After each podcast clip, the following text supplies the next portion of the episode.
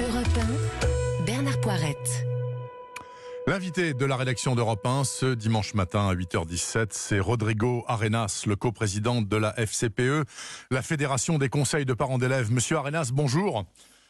Bonjour. Monsieur Arenas, que vous remontent vos centaines et vos milliers de délégués partout dans le pays comme information après six jours de confinement de tous les enfants, finalement, les jeunes, les moins jeunes, les adolescents, puisque tout le monde est claquemuré dans des appartements plus ou moins agréables, plus ou moins grands ou exigus.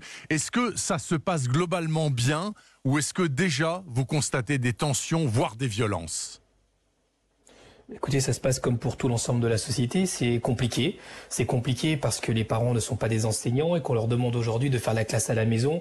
Euh, et on reconnaît enfin que enseigner, c'est un métier. Maintenant, comme vous le dites, effectivement, il y a deux choses qui rendent dingue les gens. C'est la chaleur et la promiscuité. On n'a pas la chaleur, mais on a la promiscuité. Donc, effectivement, on, a énormément de, de, de, de remontées euh, de, de violences conjugales et, et aussi euh, bah, les enfants qui, au bout de la chaîne, euh, s'en prennent plein la figure quand ça craque. Ça craque parce qu'on peut pas sortir, parce qu'on peut des activités et que le, le quotidien est profondément bouleversé. Donc euh, d'abord rendre hommage aussi à tous les médias euh, qui, euh, qui mettent en place des activités, des, des, émissions pédagogiques pour les enfants qui permettent d'épauler un peu les, les, parents qui essayent bon an mal an de, de faire ce suivi scolaire qui est important évidemment, mais l'illusion serait de, de faire comme un peu ce que dit le ministère, que c'est un mauvais moment à passer et que la vie reprendra comme avant. Non, la vie ne reprendra pas comme avant. L'école va profondément changer et, et les, les naufragés, on va dire, de, de la continuité pédagogique se trouve évidemment en métropole, mais mhm. se trouve aussi dans les DOM. Les DOM qui, euh, j'ai eu mon interlocutrice, euh, la responsable de la FCP en Martinique, euh, c'est la loose totale. Et donc aujourd'hui, on est dans une situation extrêmement compliquée où le coronavirus a révélé les fragilités de notre système éducatif, c'est-à-dire un système qui est fait d'abord pour les enfants qui vont entre guillemets bien, mais qui a bien du mal à s'occuper de ceux qui sont les plus fragiles. Par exemple, Monsieur tous ces enfants qui sont pris en charge par la ZE et qui sont aujourd'hui dans des dans des conditions extrêmes. Alors, on va voir euh, euh, euh, quand on sortira, quand on en sortira. Ça, c'est un, deuxième volet de l'interview. Ce que je voudrais savoir déjà maintenant, est-ce que la FCPE a des consignes pour les parents? C'est-à-dire, est-ce que vous avez un vadémécum du parent d'élève confiné? Est-ce qu'il faut que l'enfant s'astreigne à des horaires bien particuliers, comme s'il allait à l'école Il doit se lever à heure fixe, il doit faire ses devoirs, etc. Ou est-ce que c'est n'importe quoi et puis c'est la fête du slip pour tout le monde? La fête du slip, je sais pas. Mais en tout cas, ce qui est sûr, c'est que nous, nous, nous, transmettons les consignes ministérielles et les consignes gouvernementales.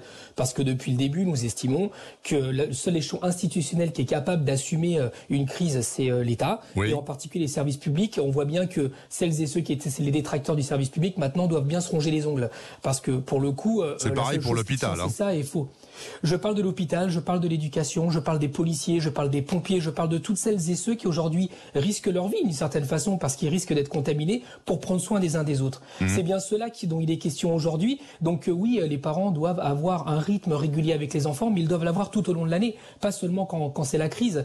Euh, mais par, par contre, ce qui est sûr, c'est que ce rythme est très compliqué, notamment pour les parents qui télétravaillent. On a tous mis en avant qu'il faut télétravailler, sauf qu'on sait bien, et les parents qui le font nous le disent. D'ailleurs, transclasse social, qu'on soit cadre, qu'on ne le soit pas, euh, quand on doit télétravailler et faire les devoirs des enfants entre guillemets, ben c'est mission impossible parce mmh. qu'un enfant demande toute l'attention des parents et on ne peut pas être dans la productivité euh, euh, des, employeurs et en même temps être dans la productivité entre guillemets de l'école. Donc finalement, Monsieur Arenas, parce que l'école on prend soin des enfants. Finalement, Monsieur Arenas, il vaut mieux deux parents confinés ensemble qui télétravaillent. Du coup, un peut s'occuper des enfants le matin et l'autre l'après-midi. S'il y en a qu'un qui est en télétravail ou les femmes isolées, ou les pères isolés avec leurs enfants, là c'est catastrophique. Bah, ce qu'il vaut mieux surtout, c'est qu'on arrête de, faire croire que la continuité pédagogique c'est magique et que les parents peuvent remplacer les enseignants. Ce qu'il vaut mieux, c'est faire, c'est faire en sorte que on prenne le temps et que d'abord on prenne soin des enfants. De la même façon qu'on dit restez chez vous, il faut aussi, quand on est chez soi, s'occuper des enfants en, les écoutant et en étant à leur écoute. Mmh. Parce que si on n'est pas à leur écoute, on va plus se concentrer sur un rythme scolaire et ça met une pression de fou sur les enseignants à qui on leur demande de faire l'école comme s'ils étaient à l'école. Non, ça se passe pas comme ça. On est à la maison, les parents sont occupés, on s'organise. Quand il y a des fratries, c'est encore plus compliqué. Par exemple, un truc tout simple, quand vous avez un ordinateur à la maison et que vous avez deux, trois enfants, qui commence, à qui le tour. Vous voyez, tout ça est très compliqué à mettre en œuvre. Donc, il faut d'abord tout être à l'écoute des enfants et finalement se mettre à leur rythme à eux et ne pas faire en sorte que les enfants se mettent au rythme d'une école qui n'existe pas dans une, dans une situation normale parce que nous ne sommes pas dans une situation normale. Voilà ce qu'il faut faire. Il faut prendre soin les uns des autres et en priorité des plus fragiles, donc les enfants. Il me semble qu'il existe quelque chose qui s'appelle le CNED, c'est-à-dire le Centre national des études à distance. Bah, écoutez, euh, s'il ne fonctionne pas et s'il ne sert pas maintenant, il servira jamais. Est-ce est-ce qu'il est utile? Est-ce qu'il est suremployé actuellement? Ou sous-employés. Vous avez eu effectivement des ruptures de, vous avez eu des ruptures de bande passante, c'est-à-dire que euh, les, les, sites ont été surchargés dans la première semaine, c'était le moment de rodage et ça tout le monde le comprend. Euh, en revanche, ce que euh, le CNET fonctionne, mais il fonctionne surtout dans sa méthode, c'est-à-dire une, une, une, approche individuelle de, de l'éducation et de la scolarité. Aujourd'hui, on est sur des cours de masse, c'est-à-dire que quand vous avez un enseignant tout seul devant sa classe, ce n'est pas le CNET qui peut prendre le relais. Ça peut épauler, ça peut accompagner, mais ça ne peut pas faire à la place de. Et on voit bien qu'aujourd'hui, les enseignants, sont, eux, pour le coup, sont dans le système D et qu'ils utilisent d'ailleurs même des logiciels qui ne protègent même pas les données personnelles parce que les enseignants ne sont pas formés à faire la classe dans des outils numériques qui soient des outils numériques coopératif et collaboratif.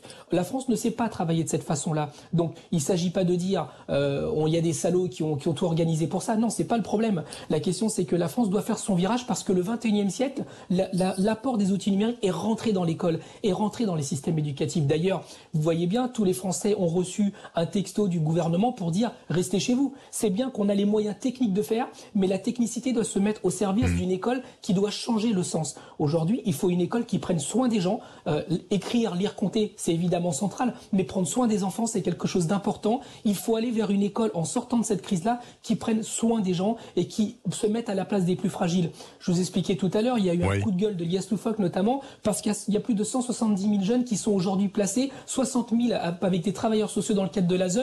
Ces jeunes sont au bord de l'explosion. C'est dans, ça a valu une tribune dans, chez vos confrères du journal Le Monde. Donc on voit bien que l'école n'a pas été pensée en fonction des plus fragiles. C'est une école qui s'adresse au plus grand nombre et qui met en place d'un certain nombre de dispositifs pour ceux qui vont le plus mal. Mmh. Sauf que des dispositifs, ça ne fait pas un système scolaire. C'est bien ça qu'il va falloir changer. Il va falloir changer la, grammaire de l'école. Et euh, bon, aujourd'hui, on va serrer les dents, mais je pense que beaucoup de positifs va sortir de ça, notamment une République solidaire, parce qu'on voit bien qu'aujourd'hui, le système D a créé des solidarités et des liens entre les gens que la France avait oublié qu'elle possédait et qu'elle ne soupçonnait plus. Monsieur Arenas, une dernière question très pratique. Vous, à la FCPE, la Fédération des conseils de parents d'élèves, bon, on ne sait pas quand on en sortira. Au minimum dans six semaines, si tout va bien, mais enfin, on peut s'attendre à plus long également. Qu'est-ce qui va se passer au-delà? Par exemple, est-ce qu'il faut changer très pratiquement les dates des vacances d'été? Normalement, ça commence début juillet, mais si les cours reprennent qu'en début juin, il se passe quoi? Bah, écoutez, moi, il nous appartient. C'est pas, vous le ministre, hein, vous allez me dire. Hein.